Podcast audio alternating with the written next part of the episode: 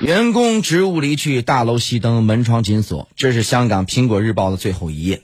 二零二一年六月二十四号，香港《苹果日报》呢出版最后一份实体报纸，网页随即停止更新。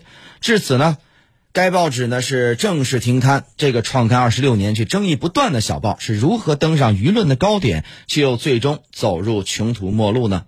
而《苹果日报》的老板一传媒的创办人黎智英又是如何落得阶下囚的结局呢？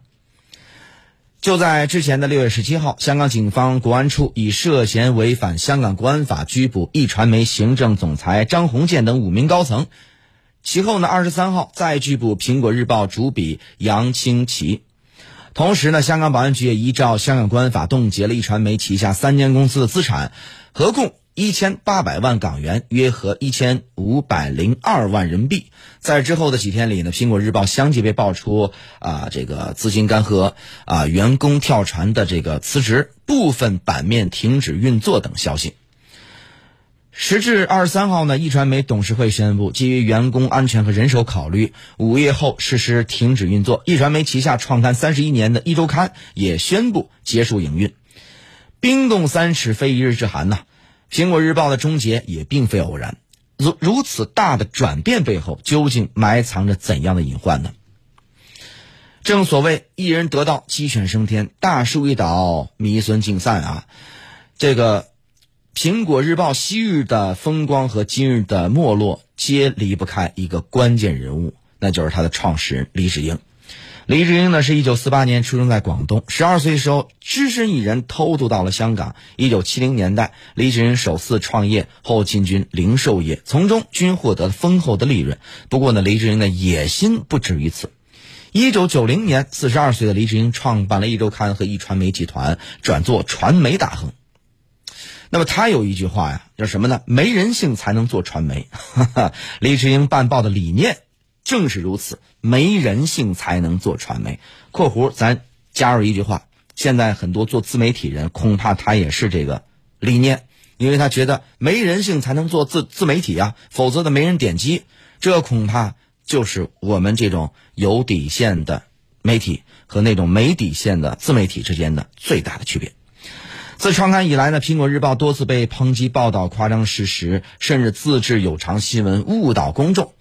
那么，其也常被诟病为对反制派这个摇旗呐喊，蓄意抹黑中央和特区政府，制造香港市民和对内地的误解、恐惧甚至仇恨。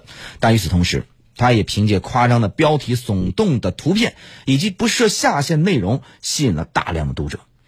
为了让读者认清《苹果日报》的真面目，《大公报》列举了二十六年来《苹果日报》以及一传媒旗下其他刊物的一百个谣言，痛斥其掀起假新闻的歪风，破坏。传媒的生态。